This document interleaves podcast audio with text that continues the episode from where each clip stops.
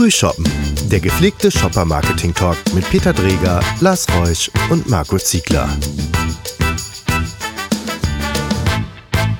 Herzlich willkommen zu unserem neuen Shopper-Marketing-Podcast. Heute haben wir wieder ein echt heißes Thema am Start. Denn wir kennen ja alle Sprüche wie, es ist viel teurer, einen neuen Kunden zu gewinnen, als einen vorhandenen zu pflegen und auszubauen. Aber findet das wirklich so statt? Findet das im Fast-Moving Consumer Good Bereich so statt? Und die Frage ist ja auch, wie aktiviere ich meine Kunden? Wie kann die Industrie dem Handel helfen, Kunden zu binden? Wie viel ist überhaupt so ein Kunde wert? All diese Themen, damit wollen wir uns heute mal beschäftigen. Und vielleicht steigen wir einfach mal drüber ein. Wie viel ist denn so ein Kunde wert, Lars? Welcher jetzt genau, Peter? Der Kunde für Eierlikör. Der Eierlikörkunde. Naja, ich glaube, das, die, die, was der Kunde wert ist, ist ja nach Branche immer individuell und ich glaube auch nach Unternehmen letztendlich individuell. Aber diese alte Plattitüde, ne, dass die, der Neukundengewinn kostet fünfmal mehr als Bestandskunden zu pflegen, ähm, das ist, glaube ich, ein Fakt, den kann man, glaube ich, mal so festhalten. Also es ist viel aufwendiger, einen neuen Kunden zu gewinnen und ihn davon zu überzeugen, als einen Bestandskunden immer wieder davon zu überzeugen, dass er eine gute Wahl getroffen hat vorausgesetzt, das Produkt ist gut, der Service ist gut, die Kundenbindung ist gut und man will das letztendlich auch. Es ist aber, glaube ich, auch ein bisschen eine Frage, welches Unternehmen man sich anguckt. Also wenn ich natürlich äh, das neu gegründete Startup habe, ähm, dann äh, habe ich ja keine Bestandskunden. Das heißt, diese, diese Regel tritt ja erst dann in Kraft, wenn ich ähm, eine vernünftige, eine aussagekräftige Kundenbasis habe. Und das sind mal sicherlich bei einem Schnelldreher mal sicherlich nicht zehn, sondern vermutlich irgendwas, was bei 100.000 Kunden liegt. Wo du anfängst, dann kannst du das ganze Thema auch effizient bespielen. Aber Phase, Unternehmen und ich glaube, wir reden ja heute grundsätzlich auch darüber, dass wir sagen, wie, wie, wie geht das eigentlich bei, äh, bei den Industriekunden, wie, wie geht das mit ihren Bestandskunden, wie geht das beim Händler und vielleicht weniger bei dem, beim Startup. Ja, das, das denke ich auch, weil wir haben uns äh, schon öfters unterhalten darüber, dass wir alle viel beauftragt werden, uns um Neukundenakquise zu kümmern. Also wie bekommt eine Marke neue Kunden in den Handel rein an ihre Produkte. Aber eigentlich haben wir weniger damit zu tun, in irgendeiner äh, Art und Weise was zu tun, um Bestandskunden zu pflegen oder nochmal reinzuholen. Das ist doch so unser Eindruck.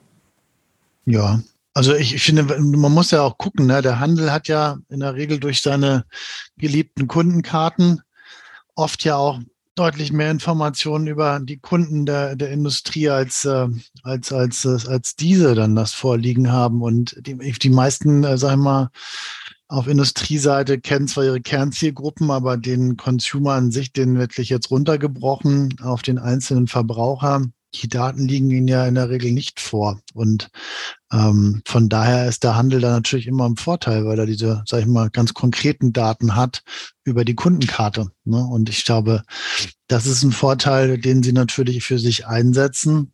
Und die Frage ist aber dahingehend, wie Handel und Industrie da Hand in Hand zusammengehen können. Das ist das, was ich mich immer frage. Und ob das überhaupt jemals so so passiert, wie es für, sag mal, ähm, wie es für beide Seiten sinnvoll wäre und vielleicht sogar am letzten Schulterschluss auch, wie es für den, ähm, ja, für, für den Kunden und für den Verbraucher äh, attraktiv wäre. Ne? Also das ist ja auch immer eine Sache.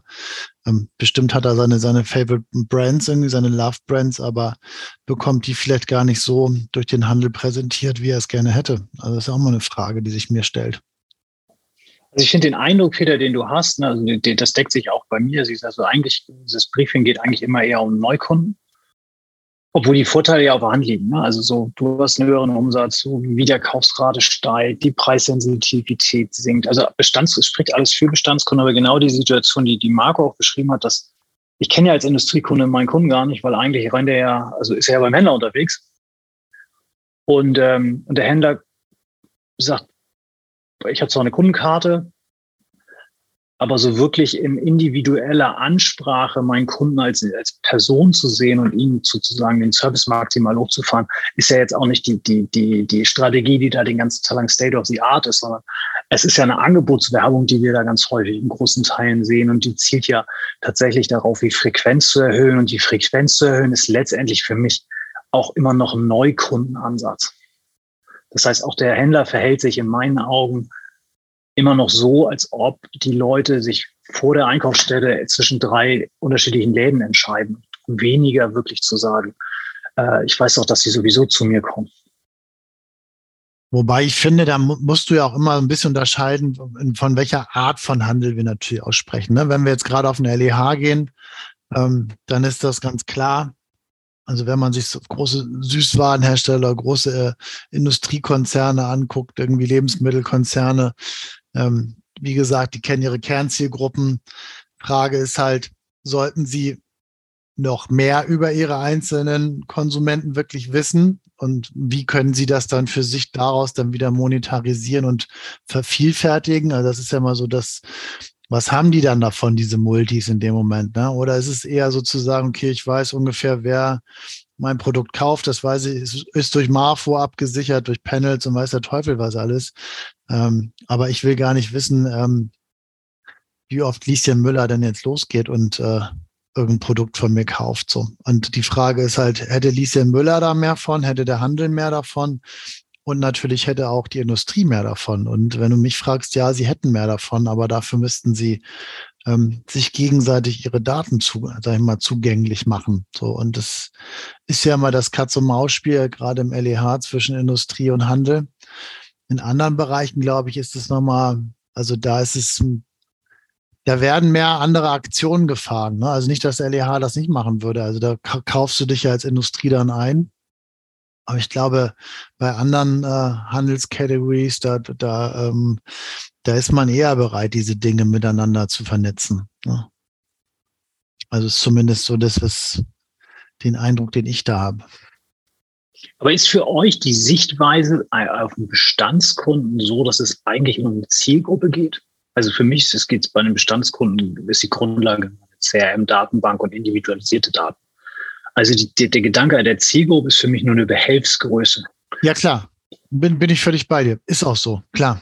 Also, also das, das ist dieses ganze Thema Big Data. Ich glaube, dass es auch jede Menge Daten gibt. Es gibt auch in den Handelsunternehmen jede Menge Daten, die da brach liegen und eigentlich gar nicht richtig genutzt werden. Ich glaube, da liegt wirklich Potenzial brach. Bislang hat man ähm, eben noch unheimlich viel in die Angebotswerbung investiert. Jetzt haben ja einige Händler angefangen, die ähm, Handzettel einzustellen. Das wird ja ein großes Budget sparen, was man natürlich investieren könnte, um in eine viel individuellere Ansprache zu kommen.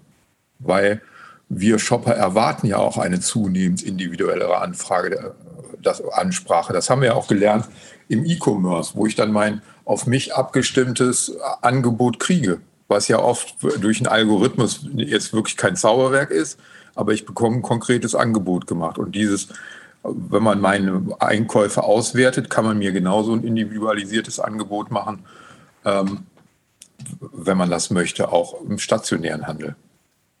Ich glaube, genau das ist eigentlich, muss der Ansatz sein, weil der Standard wird ja im Moment im E-Commerce gesetzt und in der Kundenbetreuung dort. Ähm, und deshalb finde ich, die, die, ist es genau das, wo, wo wir uns angucken müssen, wie komme ich auch im stationären Handel auf so ein Level.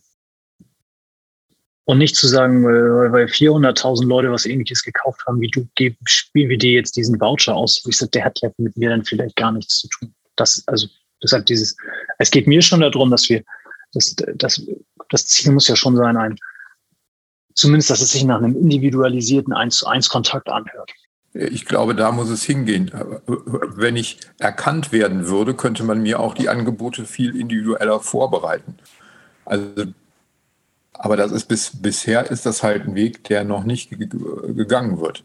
Also das individuelle Erkennen war ja beispielsweise in dem äh, in den Läden, in denen ich rein mit der App bezahle, ohne Personal ich gehe rein, also dieses, dieser Versuch, Versuchsballon Amazon Go.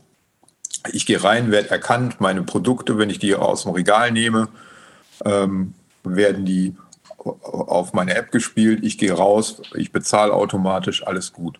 Und in diesem Zusammenhang, wenn ich da, wenn das mein Stammhandel wäre, könnte jetzt dieser Beispielhändler gemeinsam mit ähm, Industriepartnern individuelle Angebote mir äh, zukommen lassen und mich zu aktivieren, ein Produkt wieder zu kaufen. Ja, also das ist, äh, sollte der, so sollte, so könnte ein optimaler Weg aussehen. Ne? Aber wir wissen ja alle, dass das leider immer noch nicht der Fall ist. Und ähm, ja, also ich glaube, sobald, so, sobald der Handel wirklich bereit ist, seine Daten irgendwie einzusetzen und, und das nicht nur immer ähm, vor einem monetären Hintergrund gegenüber der Industrie, wo man gemeinsam sagt, man fährt gemeinsam ähm, Kampagnen, um einfach Kunden zu binden. Also es ist ja nicht nur, ähm, dass der Kunde sich für einen bestimmten Handelsplatz entscheidet oder Händler entscheidet, wo er gerne hingeht, sondern es ist ja oft mittlerweile auch so, dass er guckt, okay, ähm, Peter hat es gerade angesprochen, Handzettel, egal ob jetzt digital oder immer noch haptisch. Oft wird ja auch ähm, geguckt, okay, wo sind die Angebote für meine Marken, die ich richtig und gut finde und ähm, und gehe dann auch gezielt dahin. Ne? Und wenn ich das vorher schon mit dem, sagen wir, mit dem Handel und mit der Industrie zusammen ein bisschen besser steuern könnte, dann hätten da sicherlich alle was von. Und am Ende des Tages besonders auch der Kunde, weil das ist ja genau diese Individualisierung, von der wir sprechen. Ne? Und ähm, aber da sind wir einfach noch zu weit weg. Das ist so. Ja, aber woran liegt das? Ich glaube, das ist zum einen ein, äh, man muss sich lösen von dem war immer schon so. Und zum anderen ist es wahrscheinlich auch ein Ausbildungsproblem, womit ich jetzt nicht meine, äh, dass da dumme Menschen arbeiten, sondern es geht um die Ausbildung in eine bestimmte Richtung. Und ich brauche dann wahrscheinlich andere Jobprofile in meinem Team, wenn ich sage, ich will jetzt ähm, mit den Daten arbeiten. Das gibt ganz andere Anforderungen, als die heute im Trade Marketing oftmals auftauchen. Und da muss sich meines Erachtens auch was in der Ausbildung ändern. Oder ja, in Profilen. Ich glaube, du musst einfach, du musst einfach über diese über unsere viel zitierte und beschworene Customer Journey musst du einfach sagen, okay, wie sieht denn einfach, also wie sieht die denn aus und wer arbeitet denn da drauf und wie sieht denn der Funnel aus und also egal unabhängig von, ob wir jetzt ein Fast Moving Consumer Good haben oder ob wir was anderes haben. Es geht ja immer darum zu sagen, welche Daten, was Peter gesagt hat, liegen mir vor ähm, welche Daten kann ich wann, wie, zu welcher Phase einsetzen, im, im, im, sag ich mal, im Kauf, im Kaufentscheidungsprozess, im Kaufprozess und wie sehen da auch, sag ich mal, untereinander die Vernetztheit in den, in den Unternehmen aus, auf Industrie- und Handelsseite. Ne? Also wer arbeitet da wie mit wem zusammen, wann greift wie was ineinander? Ähm, und ich glaube, so, sowohl also auf Industrieseite als auch auf Handelsseite ist da noch viel Luft nach oben, wobei ich echt fast behaupten möchte, dass auf Industrieseite da das größere Gap ist als, äh, als im Handel, weil im Handel sieht man immer mehr, finde ich, dass es zusammengeht. Also wenn man jetzt mal Rewe sich anguckt, ne, was die gerade in den letzten ähm, Monaten und Jahren vorangetrieben haben, im Sinne der Digitalisierung, im Sinne ähm, dessen, was sie da tun. Ich meine, klar, eins darfst du nicht vergessen, ähm, da gibt's noch einen riesen Player, der, der nennt sich irgendwie Payback. Ne? Also den, den darf man auch nicht vergessen. Der spielt ja auch noch im Handel eine wichtige Rolle und der, der sammelt seit ich seit 20 Jahren Daten ein und äh, und verkauft sie entsprechend an Handel in Industrie. Und ähm, wenn man dann sieht zum Beispiel, es gibt ähm, wir haben einen Kunden auch, der hat sowohl eine eigene Kundenkarte als auch die Payback-Karte parallel laufen. Also das ist natürlich auch dann für den Kunden da draußen auch nicht immer so einfach zu unterscheiden, okay, halte ich jetzt beide vor, muss ich eine vorhalten, wann, welche nehme ich denn dann und wo gebe ich denn wem welche Daten? Also auch da wäre es in meinen Augen viel cleverer, das zusammenzuziehen, aber auch dann funktioniert es ja nicht mehr, weil das ist das Geschäftsmodell von Payback. Also das ist, äh, da beißt sich so ein bisschen der Hund in den Schwanz und dann da, also wenn man, wenn man das nicht versucht auch ähm, zu synchronisieren und übereinander zu bringen, ähm, dann wird es eher schwierig für den Kunden da draußen, weil ähm, also man sieht ja auch, dass Kundenbindungsprogramme ähm, so schnell sie ja in den letzten Jahren gewachsen sind und nach oben gegangen sind, umso schwerer tun sie sich gerade aktuell irgendwie ähm, Kunden zu halten und auch vor allen Dingen neue, sag ich mal, neue Member zu gewinnen. Und wenn man sich das anguckt, ähm, dann muss man natürlich immer fragen, was, was sind die Incentivierungen neben, sage ich mal, Kaufanreizen zu bestimmten Angeboten, sondern was, was, was bekomme ich denn als Kunde dann auch on top drauf? Ne? Also warum sollte ich denn jetzt dann wieder zu dem Händler gehen? Und ähm, ziehe ich lieber meine Payback-Karte durch und vergiss die Kundenkarte, weil es eh zu aufwendig, weil bei Payback kriege ich eh mehr zurück und kriege ich überall was. Also ich glaube, da muss man immer ganz genau hinschauen und sagen, okay, was lohnt sich für den Handel, was lohnt sich für die Industrie. Am Ende des Tages muss es ein Mehrwert für den Kunden sein. Ich meine, da kommen wir immer hin, ne? dass wir sagen, okay, uh, what's in for me? Und, und er muss am Ende entscheiden, was, was ihm das, also was ihm das bringt. So und, und aus dieser Kundenzentrierung, die wir immer so viel auch beschwören, ähm, aus, aus der Brille musst du ja gucken, egal ob du Handel bist oder Industrie. Ne? Aber ich, ich glaube, Kundenzentrierung ist das richtige Wort und auch Customer Journey ist ein richtiges Stichwort. Aber wenn man, wenn, wenn wir uns das doch ehrlich angucken von dem Know-how und von den technischen Möglichkeiten, die wir haben, dann ist doch, ist das doch, setzt das doch nicht an einem, an einem Shopper-Insight oder einem Shopper-Bedürfnis oder einem Shopper-Benefit an. Also das Ausspielen, das wahllose Ausspielen nach, also nach wahllos, in, in nach Warenkörben, Ausspielen von Vouchern, ist ja keine Kundenbindungsmaßnahme. Also ist sie schon nach qua Definition, aber das ist ja nicht die Frage, stehe nicht als Verbraucher im Mittelpunkt. Also wenn, wenn so wie ich kenne ja meinen Warenkorb relativ gut, die Voucher, die ich ausgespielt habe, äh, könnte ich an der Kasse immer sagen, wie kommen Sie darauf, dass ich so das kaufen will? Mhm. Also, weil, also nur weil ich immer einen Karlsberg-Kasten kaufe, wieso spielt man mir einen Voucher zu einem Flensburger Kasten aus? Den brauchst du bei mir nicht auszuspielen, ne? definitiv nicht. Also ähm, das, das ist, also deshalb, ich finde, es ist immer noch auf der Substitution von Handzettelangeboten unterwegs und ähm, nicht die Frage, was, was ich denn wirklich als Angebot habe. Wenn du dir einen Händler mit dem optimalen Service vorstellst, dann agiert er ja genau damit nicht, dass er dir den Preislauf auf in die Hand drückt. Hm. Sondern ähm, der weiß dann halt genau über dich, dass du, keine Ahnung, äh, alle vier Wochen samstags mit den Freunden grillst und hat für dich äh, irgendwie das besondere Stück Fleisch irgendwie noch hinten beiseite gelegt, weil du eigentlich immer kommst oder was auch immer für ein fingiertes Beispiel wir uns ausdenken.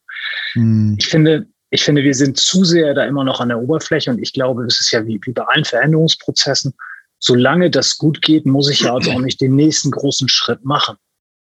Aber was wir ja sehen, was möglich ist, siehst du ja heute schon dann sozusagen im E-Commerce-Bereich oder bei agilen Händlern mit, mit einem kleinen Portfolio, was sie sich einfallen lassen, um dich als Kunde zu begeistern. Mhm. Und ich finde, nur weil die anderen es nicht, noch nicht brauchen oder der Meinung sind, dass sie es nicht brauchen, heißt es ja nicht, dass es, dass, dass es deshalb damit das Thema tot ist, sondern ich glaube, du kannst dir diese Benefits des Bestandskunden, die definitiv da sind und die für jeden Händler gut sind, nur aufschließen, wenn du das ganze Thema auch ernst nimmst. Und dann musst du tatsächlich sagen, wie komme ich denn von einer anonymen Masse über eine Kundenkarte dahin, dass ich wirklich sagen kann, ich kenne die Bedürfnisse von Marco. So schräg ich die Bedürfnisse von Marco finde, aber ich kenne sie. Und ich beantworte sie auch. Das, ich bin froh, dass du sie, dass du sie kennst und dass du sie vor ja. allen Dingen auch beantworten kannst. Entschuldige, ich, ich konnte mir nicht. Ach Lars, dafür kennen wir uns ja jetzt schon lang genug. Das ist schon okay. Später am Abend so ein kleiner Witz muss ja mal erlaubt sein. Ja. Aber ich glaube, dass das letztendlich geht es im Kern darum, dass dieser tatsächlich sagt, was sind denn, wenn ich, ich muss den Kunden, ich muss dahin kommen, dass ich den Kunden eins zu eins kennenlernen will. Und ich glaube, die Industrie gibt den zweiten Teil dann dazu oder muss dann auch die Möglichkeit haben, darauf aufzusetzen, weil das eine ist, dass ich ein Fan von einer Einkaufsstätte bin und das andere, dass ich ein Fan von einem Produkt oder von einer Marke bin. Mhm. Ja, aber genau, aber genau das ist der Punkt. Also das, genau das muss der Handel ja auch verstehen. Ne? Dass ich, also ich, ich, ich mag vielleicht irgendwie den, den, äh, den Supermarkt besonders äh, vielleicht nur aus logistischen Gründen oder aus, sage ich mal, geografischen Gründen, weil ich sage, das ist der nächste an der Ecke. Das ist mir egal, ob das die Jungs aus Köln sind oder aus Hamburg sind oder aus Mülheim. Das ist mir relativ banane. Ich gehe da jetzt so hin, weil ich kriege das, das und das und aber ist, wie gesagt, die Frage fängt gerade im LEH an, LEH an, wann ist es eine Love-Band und wann nicht, ne? Oder wann sind die Leute bereit zu sagen, okay, die Schokolade oder die Schokolade ist okay, schmecken mir beide. Ich, also ich glaube, wenn du da so ein bisschen aus dieser FMCG-Schiene rauskommst, wird es deutlich spannender. Ich glaube, da sind, also natürlich ist man gerade was Essen und Trinken angeht, auch sehr konditioniert auf feste Produkte. Ähm, aber da lässt man sich, da, also das wissen wir alle, da kommt es eher zum Impulskauf. Kauf. Und vielleicht, äh, also ich behaupte mal, bei einer Milch ist es egal. Ja, also entweder kaufe ich, da, da geht es eher darum, ob ich eine Biomilch kaufe, eine regionale Milch kaufe oder eine ganz günstige. So, ich glaube, da, also ich habe da zwar auch mal eine. Ich glaube, ja. wir müssen uns da von den alten Denkmustern lösen. Ich glaube, dass, da, dass es da Bereiche gibt, auch gerade im Fast-Moving Consumer Good, wo es noch absolute Bereicherung geben kann, wo man Empfehlungen kriegen kann, wenn da die Marktpartner zusammenspielen würden und, den, und als neutrale Basis im Prinzip die Bedürfnisse ihres Kunden nehmen, weil wir haben ihn ja beide und sie wollen ihn beide. Und ihm dann in einer gemeinsamen, schlauen Art und Weise Angebote unterbreiten, glaube ich, dass man auch ähm, auf neue Produktvarianten Kunden bringen kann oder Zusatzkäufe generieren kann auf eine intelligente Art, ohne viel Wegwerfmaterial äh, zu produzieren, wie es ja jetzt noch ist. Also die, wenn, wenn ich, je besser ich meinen Kunden kenne, desto besser kann ich ihm Angebote machen. Und dafür muss ich nur eben komplett von meinen Wegen umdenken und muss einfach versuchen, anders ranzugehen. Und ich glaube, dieser, dieser Weg, der wird jetzt irgendwann schon starten. Ich sag mal, zumindest, dass da, dass da ein Wettbewerbsvorteil drin liegt. Ja. Und wenn du es aufschließt, wenn du dich darum konsequent kümmerst, und das ist auch sicherlich ein langer Weg und der ist auch teuer, aber ich glaube, am Ende liegt ein Wettbewerbsvorteil. Natürlich wirst du wahrscheinlich, wenn dein Händler des Vertrauens oder um die Ecke, der genug Benefits eingesammelt hat, die Milch nicht mehr hat, die du immer kaufst, dann vielleicht einen Low-Interest-Artikel vielleicht einfach nochmal tauschen, das glaube ich auch. Aber im Großen und Ganzen wenn ich einen Einkauf, also gibt es, glaube ich, zwei Ankerpunkte und das eine ist die, dass mich die Einkaufsstätte als, als Bestandskunden ähm, versteht und auch, dass die Marke äh, mich als Bestandskunden versteht, soweit es ja. geht. Aber dann, dann bin ich nicht mehr offen für mh, hm, das Winken von einer anderen, von einem anderen Store und auch nicht das Winken von einem anderen äh, Teilnehmer der Kategorie. Ja. Da bin ich zu 100 Prozent bei dir. ja, dann war das doch ein wunderbares Schlusswort, weil ähm, die Uhr rennt dahin. Ich würde sagen, wir müssen genau diese Themen im Auge behalten. Wir müssen uns auch noch tiefer eingraben, gerade in das Big Data-Thema. Da können wir hier auch noch was zu machen. Aber für heute, denke ich, haben wir hoffentlich ein paar Anstöße zum Denken gegeben. Und in dem Sinne, Prost, die Herren. Prost, Prost.